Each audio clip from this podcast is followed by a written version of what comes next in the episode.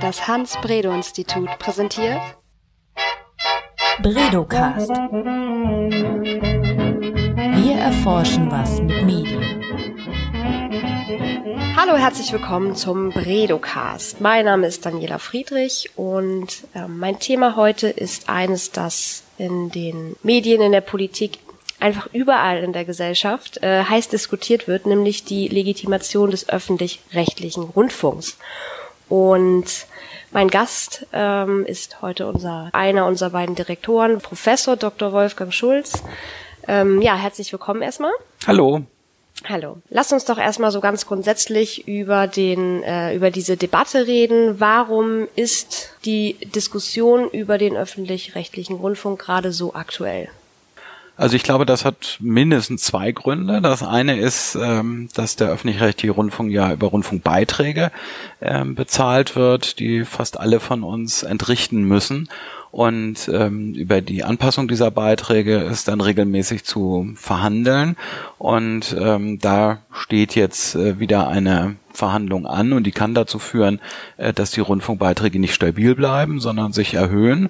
Und das führt natürlich in der Politik immer dazu, dass ähm, man sich die Frage stellt, kriegen wir das eigentlich durch? Wie wird das in den Parlamenten diskutiert? Äh, besonders äh, in äh, Sachsen-Anhalt beispielsweise gibt es offenbar Hinweise darauf, dass das Parlament da ähm, äh, Schwierigkeiten hat ähm, mit Beitragserhöhungen ähm, und wenn die nicht erhöht werden oder nur sehr gering erhöht werden, dann hat das natürlich strukturelle Folgen. Dann muss man möglicherweise ähm, die Anstalten in ihrer Struktur verändern. Das ist der eine Punkt. Äh, und der zweite Punkt ist, dass äh, vor allen Dingen die Verlage Probleme damit haben, dass der öffentlich-rechtliche Rundfunk äh, im Online-Bereich sehr aktiv ist, weil sie da Konkurrenz zu ihren eigenen Online-Angeboten sehen. Ähm, da gibt es einige Klagen vor Gericht, aber da gibt es auch äh, Lobbybemühungen der Presseverlage, ähm, dass die Länder hier den Aktivitäten des öffentlich-rechtlichen Rundfunks stärkere Grenzen setzen. Gut, also die Verlage und die ähm, Beiträge. Die Beiträge, das ist die GZ, oder? Das ist das, was im, im äh, ja, das, das ist das, ne? Oder das heißt jetzt, glaube ich, Beitragsservice, das was okay. früher äh, GEZ hieß, aber okay. im Prinzip ja. Also das sind die äh, Zahlungsverpflichtungen, die man da hat, wenn man unter die Regelung fällt. Ja. Und das sind eigentlich äh, alle, die in einem Haushalt leben äh, und aber auch Unternehmen, die Betriebsstätten haben. Daran knüpft das an. Ja, ähm, das wurde ja gerade äh, reformiert. Das ist bundesweit, oder betrifft das nur? Bund okay, ähm, Wolfgang nickt. Also ähm, das früher äh, hat man irgendwie pro Person bezahlt und heute zahlt man ein bisschen mehr, aber für den gesamten Haushalt und jeder muss das zahlen. Ähm, es gibt ja auch europäische Länder, habe ich in meiner Recherche gesehen, in denen das der öffentlich-rechtliche Rundfunk ganz anders finanziert wird, nämlich einfach aus dem normalen Haushalt. Ähm, Wäre das für Deutschland auch ein Modell? Das ist eine ziemlich gute Frage, die immer wieder gestellt wird. Äh, die klassische Antwort des Juristen, ich bin ja auch Jurist, ist nein, das geht in Deutschland nicht, ähm, weil man sagt, dass so die Staatsferne des öffentlich-rechtlichen Rundfunks nicht gewahrt ist.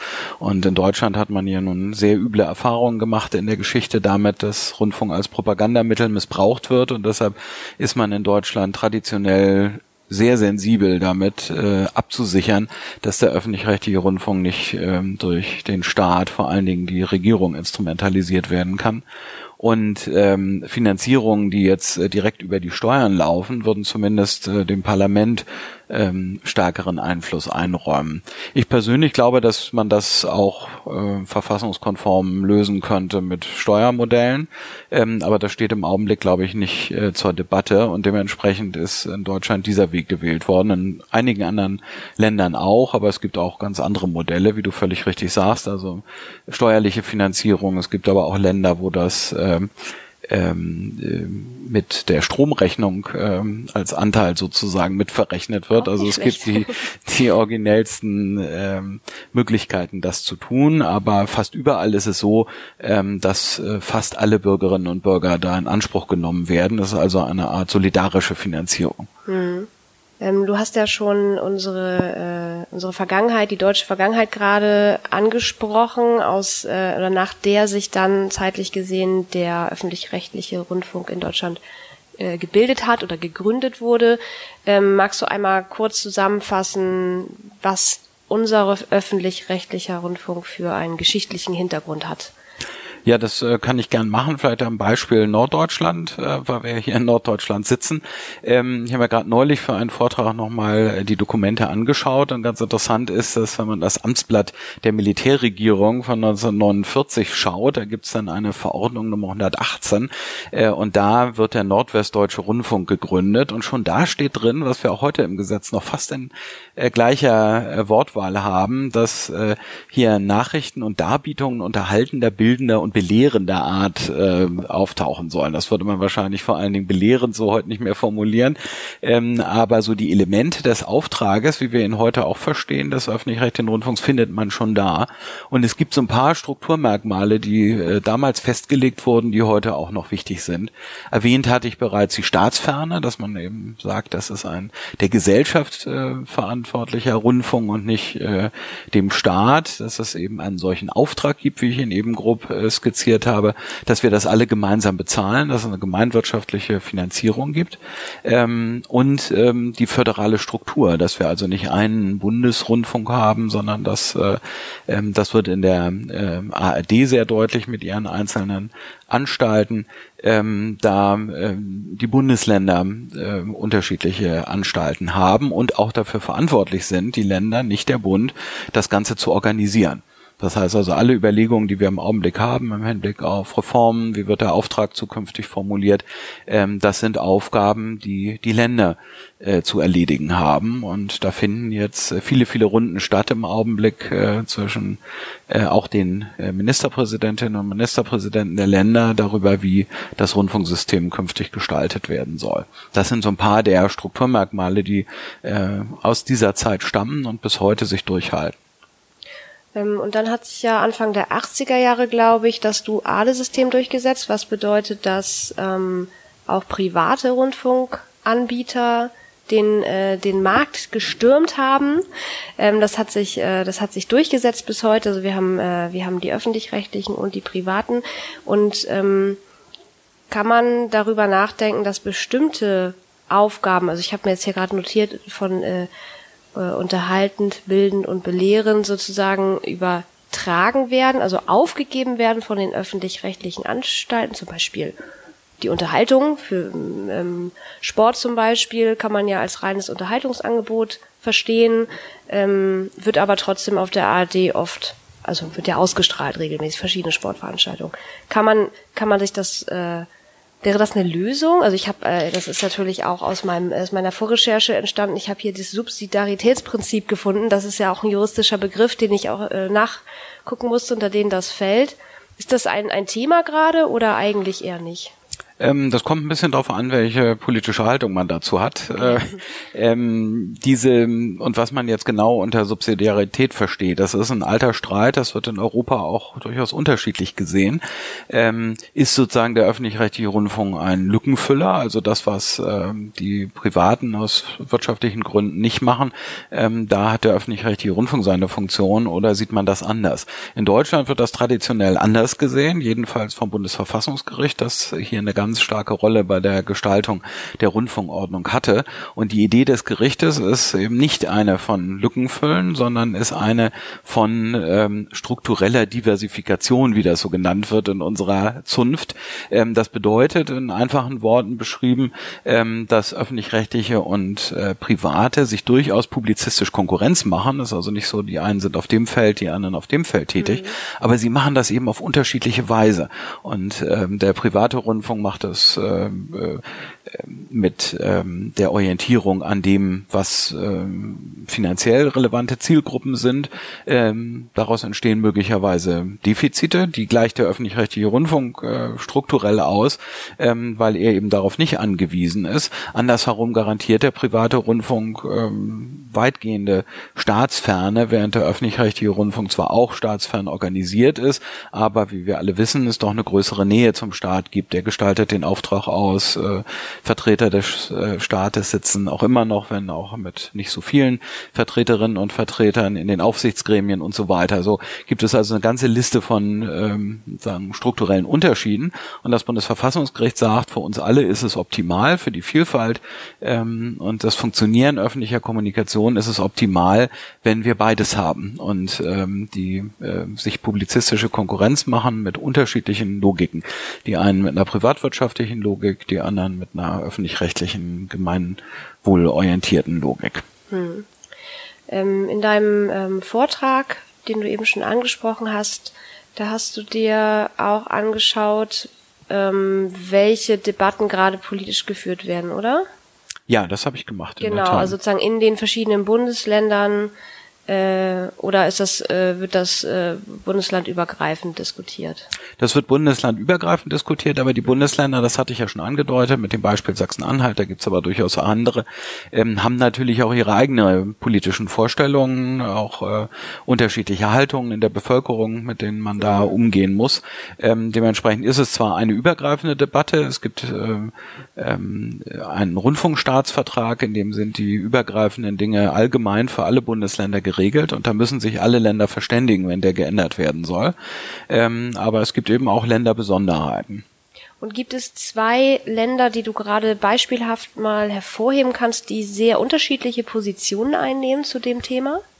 Das ist äh, also Sachsen-Anhalt kann man in der Tat sagen, spielt eine starke Rolle. Der zuständige Minister für ähm, die Rundfunkordnung in äh, Sachsen-Anhalt hat vor kurzem sehr radikale Vorschläge gemacht, die im Prinzip darauf hinauslaufen, wenn ich ihn richtig verstehe, ähm, dass das, was wir jetzt als das erste kennen, also das gemeinsame äh, Programm, die gemeinsamen Angebote der äh, unterschiedlichen ARD-Anstalten, dass man das künftig gar nicht mehr braucht, sondern dass sich die ARD-Anstalten auf äh, das ähm, ähm, verständigen sollen, äh, was in ihren jeweiligen Sendegebieten ähm, vorkommt. Äh, ein Fenster der Regionen, glaube ich, hat er das genannt. Äh, und dann soll nur noch das ZDF zuständig sein, dafür äh, bundesweite Angebote zu machen. Das ist ein sehr, sehr radikaler Vorschlag, der, denke ich mal, mit Sicherheit im Länderkreis keine Mehrheit und schon gar keine Einstimmigkeit äh, finden wird, keine einstimmige Zustimmung finden wird. Ähm, das ist also eine ziemlich extreme Position. Äh, mir fällt jetzt eigentlich kein Land ein, das eine äh, sehr extreme Gegenposition formuliert hat, aber es gibt sicher Länder, die ähm, hier ähm, stärker im Sinne ähm, des öffentlich-rechtlichen Rundfunks und des Bestandes und der Entwicklungsgarantie äh, des öffentlich-rechtlichen Rundfunks ähm, argumentieren. Ähm, da gehört ähm, typischerweise auch Hamburg eher dazu, auch Schleswig-Holstein eher. Aber das hängt natürlich auch immer von den politischen ähm, Entscheidungen dort ab, wie die Wahlen ausgegangen sind. Ähm, Nordrhein-Westfalen beispielsweise war traditionell eigentlich ein Land, ähm, das sich im Länderkreis nach meinem Eindruck eher für den öffentlich-rechtlichen äh, Rundfunk stark gemacht hat und das jetzt nach dem Regierungswechsel ähm, tendenziell ähm, dem etwas kritischer gegenübersteht, nach meinem Eindruck jedenfalls. Hm wir springen ja immer so zwischen den beiden Hauptthemen oder Hauptdiskussionspunkten, die ich, äh, die ich jetzt so herausgehört habe. Einmal die Finanzierung und die Inhalte. So, das sind die beiden ähm, Punkte. Welcher der beiden ist denn eigentlich am strittigsten? Die Dinge hängen ähm, zusammen, notwendigerweise. Es hängt ja von den Inhalten ab oder von der Gestaltung der Inhalte ab, etwa wie stark das äh, Verlage als äh, Konkurrenz für ihre Online-Angebote begreifen. Und es hängt davon ab, wie viele Möglichkeiten der öffentlich-rechtliche Rundfunk hat, äh, hier Inhalte zu gestalten, ähm, davon, welche Beitragsmittel er zur Verfügung hat. Es wird im Augenblick ähm, sehr stark diskutiert, ob man das System verändert. Da gibt es einige Beiträge in der öffentlichen Diskussion, nämlich zu sagen, ähm, der öffentlich-rechtliche Rundfunk sollte einen bestimmten Betrag bekommen und dann weitgehend frei, aber natürlich mit prozeduralen Kontrollen, Gremienaufsicht und so weiter, entscheiden können, was er damit macht. Also ob er das stärker im Bereich Fernsehen, Hörfunk oder Online-Angebote steckt um äh, aus dem Dilemma herauszukommen, dass sich die Medienordnung oder Medien, äh, Medienumfeld stark ändert. Äh, wenn sich der öffentlich-rechtliche Rundfunk dem anpassen will, muss er auch äh, dynamisch agieren. Und wenn er da jedes Mal darauf warten muss, dass der Gesetzgeber äh, einen neuen Auftrag erteilt, ähm, dann ist das problematisch. Und äh, mit einer solchen Budgetierung, wie man das nennt, ähm, könnte man auch das äh, Problem lösen oder zu lösen versuchen, ähm, dass ähm, öffentlich-rechtliche äh, Rundfunkanstalten Programme planen, die dann dazu führen, dass das Ganze immer teurer wird, das System immer teurer wird, ähm, sondern man würde im Grundsatz sagen, ähm, das ist der Betrag, so viel kommt durch die Beiträge rein. Und mit dem könnt ihr jetzt natürlich im Rahmen eines äh, breit äh, definierten Auftrages äh, das machen, was ihr für richtig haltet, damit die, wie es im Gesetz so schön heißt, kommunikativen Bedürfnisse der Gesellschaft erfüllt mhm. werden. Ob das äh, eine Mehrheit findet bei den Ländern, kann ich im Augenblick noch schwer einschätzen, aber aus meiner Sicht hat das ähm, erhebliche Vorteile. Hm. Ähm, die Frage wollte ich dir auch unbedingt stellen, vielleicht äh, jetzt ein guter Zeitpunkt, wenn man dich jetzt fragen würde, wenn die Bundesregierung auf dich zukäme, wie, wie sollen wir es machen? Wie, wie würdest du es optimalerweise auflösen? Also ich sympathisiere sehr mit diesen Vorschlägen, die ich eben schon skizziert habe. Mhm. Ähm, das wären ja auch die Länderregierungen, die auf mich zukämen, nicht der Bund, um das nochmal deutlich zu machen, damit das äh, bei den Hörerinnen und Hörern nicht falsch ankommt. Ja, ähm, und ähm, das ist eine ganz wichtige Kompetenz der Länder, auf die die sehr achten. Das ist äh, äh, bei der Bund da gelegentlich auch mal ähm, Ambitionen hat, da vielleicht in dem Bereich stärker vorzugehen. Ähm, ich glaube wirklich, dass es wichtig ist, ähm, dass äh, man zu einer solchen Budgetierung kommt. Ich glaube auch, dass man in dem Zusammenhang über eine Indexierung wieder nachdenken sollte. Das bedeutet, ähm, dass man nicht jedes Mal, wenn eine Gebühren- oder Beitragsperiode äh, zu Ende ist, ähm, kompliziertes Verfahren anstellen muss. Das läuft heute so, dass die Anstalten Bedarfe anmelden, dann werden die geprüft von der ähm, KEF, das ist die Kommission zur Ermittlung des Finanzbedarfes der öffentlich-rechtlichen Rundfunkanstalten. Dann gibt es ein dialogisches Verfahren, in dem man da nochmal hin und hergeht, dann geht das an die Landesregierung, dann geht es an die Parlamente, die dann letztlich entscheiden müssen. Und wenig zu entscheiden haben, weil diese unabhängige Kommission im Prinzip da schon weitgehend bindend Entscheidungen trifft aus verfassungsrechtlichen Gründen. Ähm, und äh, die Indexierung würde bedeuten, dass man von vornherein festlegt, der Gesetzgeber festlegt, das steigt regelmäßig um einen bestimmten Prozentsatz, der die äh, Steigerung der Kosten abbildet. Ähm, und äh, innerhalb dessen können dann, wie eben schon skizziert, die Anstalten weitgehend äh, selber bestimmen, wie sie äh, mit diesen äh, Mitteln, die sie da haben, umgehen. Aus meiner Sicht bräuchte man dazu ähm, interne Prozesse, die wir im Online-Bereich schon haben. Ähm, da ist der Drei-Stufen-Test zu nennen. Der ist nicht sehr beliebt, weil er ein bisschen umständlich und bürokratisch ist. Aber der ist mal eingeführt worden, um äh, sicherzustellen, dass äh, der öffentlich-rechtliche Rundfunk auch im Telemedienbereich klare Aufträge hat, aber diese Aufträge nicht immer individuell vom Staat gegeben werden müssen. Deshalb kann das über die Gremien ähm, passieren in Form eines Testes. Und bei diesem Test wird auch berücksichtigt, welche Auswirkungen hat denn ein solches neues Angebot Angebote auf äh, private Konkurrenten und damit auch auf die Vielfalt der Angebote. Was ich auch finde, was deutlich ausgebaut werden sollte beim öffentlich-rechtlichen Rundfunk, ist äh, die systematische Kooperation, also auch mit Verlagen beispielsweise, da passiert schon eine Menge, ähm, auch mit Start-up-Unternehmen etwa. Ich glaube, es kann sehr hilfreich sein für eine bestimmte Phase eines äh, inhaltsgetriebenen Startups äh, vielleicht mit öffentlich-rechtlichem Rundfunk zusammenzuarbeiten, von der Erfahrung und den Ressourcen zu profitieren. Und der öffentlich-rechtliche Rundfunk könnte dies noch stärker nutzen, um sich intern ähm, auch mit Blick auf Angebote für jüngere äh, Generationen zu ähm, reformieren und innovative äh, Formate zu entwickeln. Und ich glaube, man sollte auch noch stärker über Partizipationskonzepte nachdenken. Wie bringt man ähm, die ähm, Bürgerinnen und Bürger dazu, ähm, das noch stärker als ihren Rundfunk anzusehen, sich einzubringen in die äh, Diskussionen. Ähm, das äh, wird im Augenblick im Wesentlichen über die Gremien äh, gelebt. Ähm, aber die Gremien, die aus meiner Sicht äh, durchaus besser als ihr Ruf äh, äh, die Gesellschaft da repräsentieren, haben trotzdem ein Problem in einer komplexen Gesellschaft, äh, werde ich nicht mehr durch irgendjemanden äh, im Rundfunkrat vertreten. Also wer würde sich jetzt vertreten fühlen, da von einem Gewerkschaftsmitglied, einem Kirchenvertreter oder einem sonstigen Verband? Ähm, so wie unsere Gesellschaften heute organisiert sind, ähm, ähm, kann das ein Element, ein wichtiges Element sein, sollte aber ergänzt werden durch andere Dinge. Also das sind so ein paar ähm, Überlegungen. die wir uns gemacht haben aufgrund unserer langjährigen Befassung mit dem öffentlich-rechtlichen System. Ähm, das würde ich den äh, Ministerpräsidentinnen und Ministerpräsidenten vorschlagen. Hm. Wir haben über äh, viel über Gebühren oder Finanzierung gesprochen, über Inhalte, die haben wir ähm, auch angerissen, also dass das zusammenhängt mit ähm, äh, mit der Finanzierung und aber auch den zum Beispiel Kooperationen. Jetzt äh, hat sich aber auch die äh, die mediale Welt stark verändert, die äh, Digitalisierung, das Internet, alles, ne? Also welche Rolle haben denn diese Veränderungen für die öffentlich-rechtlichen Medien oder den öffentlich-rechtlichen Rundfunk, beziehungsweise umgekehrt auch gesagt, ähm, welche Aufgaben, welche neuen Aufgaben entstehen aus diesen Veränderungen? Also meines Erachtens ist ähm, der Grundansatz, warum wir öffentlich-rechtlichen Rundfunk mal eingeführt haben, eigentlich äh, immer noch gültig.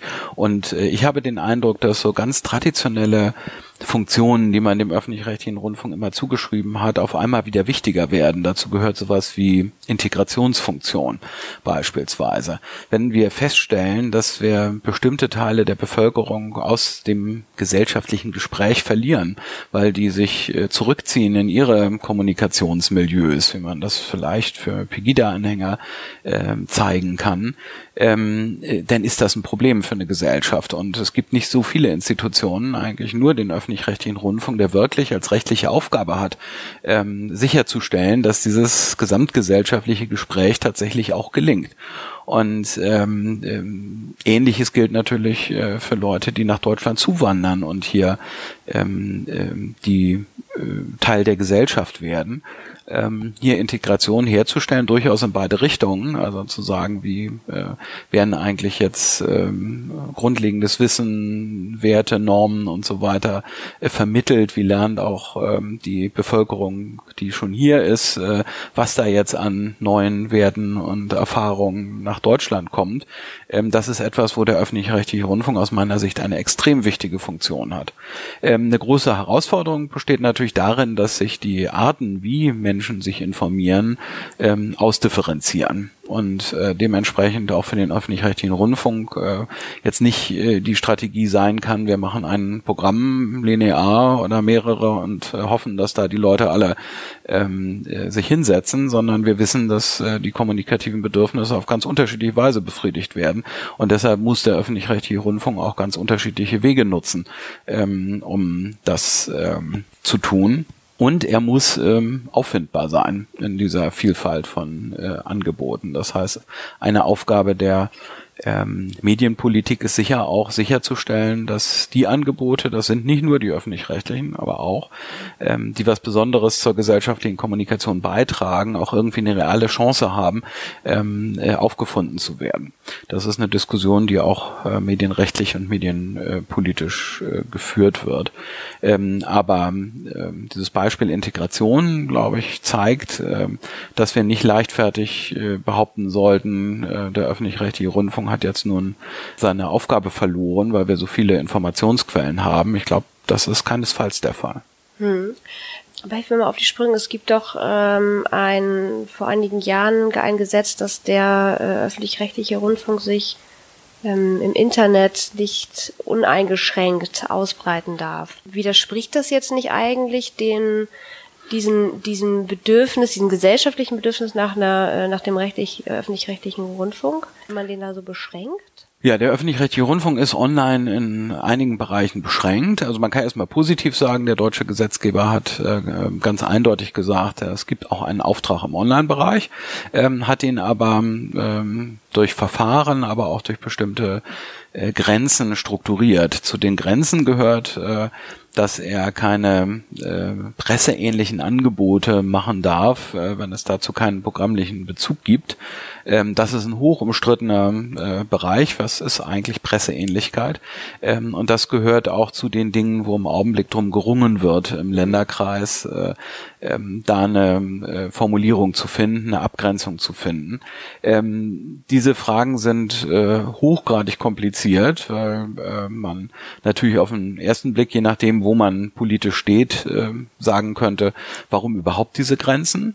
Ähm, auf der anderen Seite ist natürlich schon ein Argument, ähm, wenn man jetzt sagt, der öffentlich-rechtliche Rundfunk kann mit seinen ja doch nicht unerheblichen Beitragsmitteln überall tätig werden und möglicherweise private Innovationen äh, in bestimmten Bereichen ähm, dann mit ähm, blockieren, äh, dann wäre das sicherlich nicht im Interesse der Bürgerinnen und Bürger und der öffentlichen Kommunikation. Das heißt, es ist ein ganz feines Austarieren.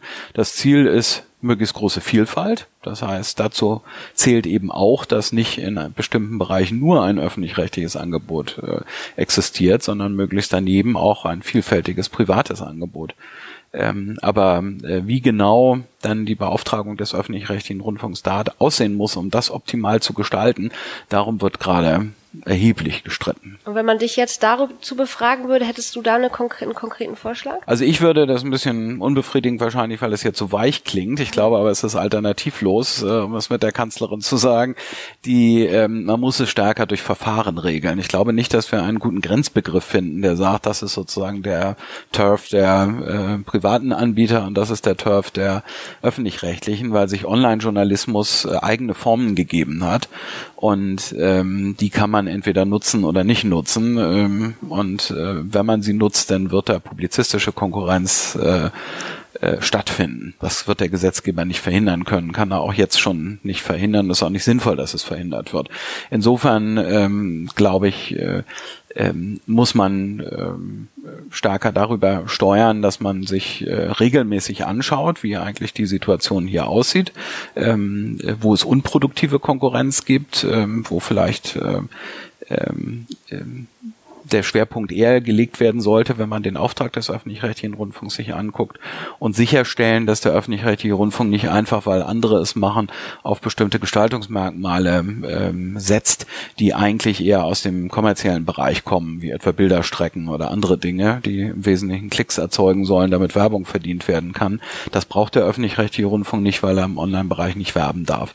Und ähm, also über solche Sachen, glaube ich, kann man versuchen, das äh, äh, miteinander miteinander zu steuern. Dazu gehört auch, dass man vielleicht eine Instanz schafft, äh, die Konflikte frühzeitig erkennt und versucht zu lösen. Wenn also öffentlich-rechtlicher Rundfunk bestimmte Angebote plant, ähm, dass man frühzeitig erkennt, Moment, da kommt man in Konflikt mit der Presse oder vielleicht auch mit den Anbietern von Bildungsangeboten ähm, und dann nochmal versucht, äh, bevor es zu Rechtsstreiten kommt, ähm, ob man da sich nicht äh, gütlich in einer bestimmten Richtung einigen kann für einen bestimmten Angebotstyp. Hm. Vielleicht zum Abschluss äh, nochmal eine bisschen kontroverse Frage oder eine provokative Frage. Wir sprechen ja immer darüber, was, oder haben jetzt auch heute darüber gesprochen, was, äh, wie schafft man das, was ist gut, was ist nicht so gut oder was, äh, also es ist immer so ein bisschen pro öffentlich-rechtlicher Rundfunk. Gibt es vielleicht auch Argumente, die für eine Abschaffung des öffentlich-rechtlichen Rundfunks sprechen? Also was spricht tatsächlich gegen dieses System? Also gegen dieses System insgesamt spricht aus meiner Sicht wirklich wenig, wenn man es versteht, wie das Bundesverfassungsgericht mit diesem, ähm, mit dieser strukturellen Diversifikation, also das Beste aus beiden Welten zu haben, aus der kommerziellen und ähm, der äh, öffentlich-rechtlichen äh, Welt. Ähm, was äh, allerdings äh, verhindert werden sollte aus meiner Sicht ist, dass in bestimmten Bereichen nur der öffentlich-rechtliche Rundfunk Angebote macht. Ähm, dann ähm, das würde auch dem Grundsatz dieser äh, Diversifikation widersprechen, weil man hätte sozusagen nur die eine Logik äh, präsent. Also insofern ähm, kommen wir, glaube ich, nicht umhin, ähm, diese Abgrenzungsdiskussion zu führen, obwohl sie äh, unangenehm ist. Ähm, also gegen die, das System an sich äh, spricht aus meiner Sicht wenig. Und selbst ähm, die Vertreter etwa des privaten Rundfunks sind ähm, jedenfalls den Stellungnahmen zufolge durchaus ähm, keine Gegner des äh, dualen Systems, ähm, sondern sehen da große Vorteile drin, ähm, weil eine gewisse Orientierung an den Standards etwa der öffentlich-rechtlichen auch dem privaten Rundfunk durchaus gut getan hat, auch wirtschaftlich, glaube ich, gut getan hat. Ähm, also insofern ähm, das System abzuschaffen, das kann man aus einer extrem marktliberalen Position tun, aber man würde der öffentlichen Kommunikation, glaube ich, keinen Gefallen tun. Ja, vielen Dank. Ähm, die Debatte läuft. Gibt es irgendwann so einen, so einen Punkt, an dem die wahrscheinlich beendet wird jetzt irgendwie? Hat eine Abhängigkeit von irgendwelchen Legislaturperioden oder ist das was, was uns die nächsten Jahre noch begleiten wird? Also ich gehe davon aus, dass uns die Debatte das nächste Jahr noch begleiten wird. Es gibt ein paar Punkte, die ähm, eine Rolle spielen. Die Ministerpräsidenten wollen, glaube ich, Ende Januar oder Anfang Februar nächsten Jahres eine Zwischenentscheidung treffen ähm, und endgültige Entscheidungen dann Mitte des Jahres. Ob der Fahrplan eingehalten wird, das kann ich nicht beurteilen. Okay. Vielleicht sehen wir uns dann oder hören uns dann noch einmal in diesem Bredocast und noch einmal vielen Dank. Ja, sehr gerne. Tschüss. Tschüss. Bredocast. Wir erforschen was mit Medien.